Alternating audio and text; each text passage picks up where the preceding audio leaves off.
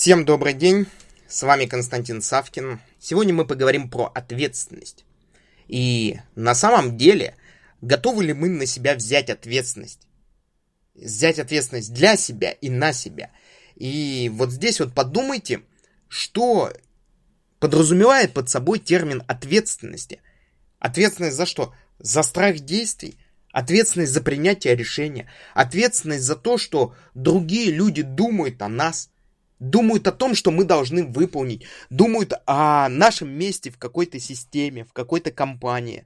И вот здесь вот термин ответственность, он на самом деле очень масштабный, очень серьезный. И очень часто люди действительно не могут не то что взять, они не могут осознать свою ответственность прежде всего за свою жизнь, за свои действия. И вот здесь вот вы должны прежде всего отвечать перед собой, перед своими близкими и понимать то, что прежде всего вы несете ответственность за себя, не за других людей, не за их ожидания, не за другие компании, не за их ожидания, а именно за себя.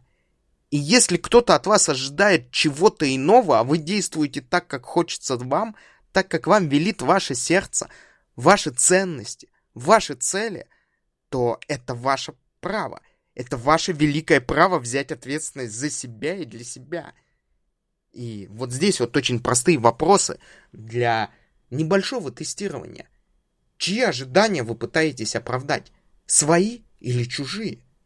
Попробуйте ответить для себя на этот простой вопрос. Попробуйте подумать для себя на этот вопрос. Попробуйте вообще понять то, что наша с вами ответственность очень часто связана с чужими ожиданиями с чужими оправданиями, и мы действуем в чужой системе ценностей, а вовсе не в своей. Задумайтесь об этом, попробуйте скорректировать свой рабочий день, график, попробуйте скорректировать свое восприятие ответственности. И скорректировав восприятие ответственности, начните действовать, получая непосредственно результат от своих действий, достижение непосредственно своих целей. С вами был Константин Савкин, ставим лайк, подписываемся на мой аудиоподкаст и до новых встреч! Возьмите ответственность за себя и для себя.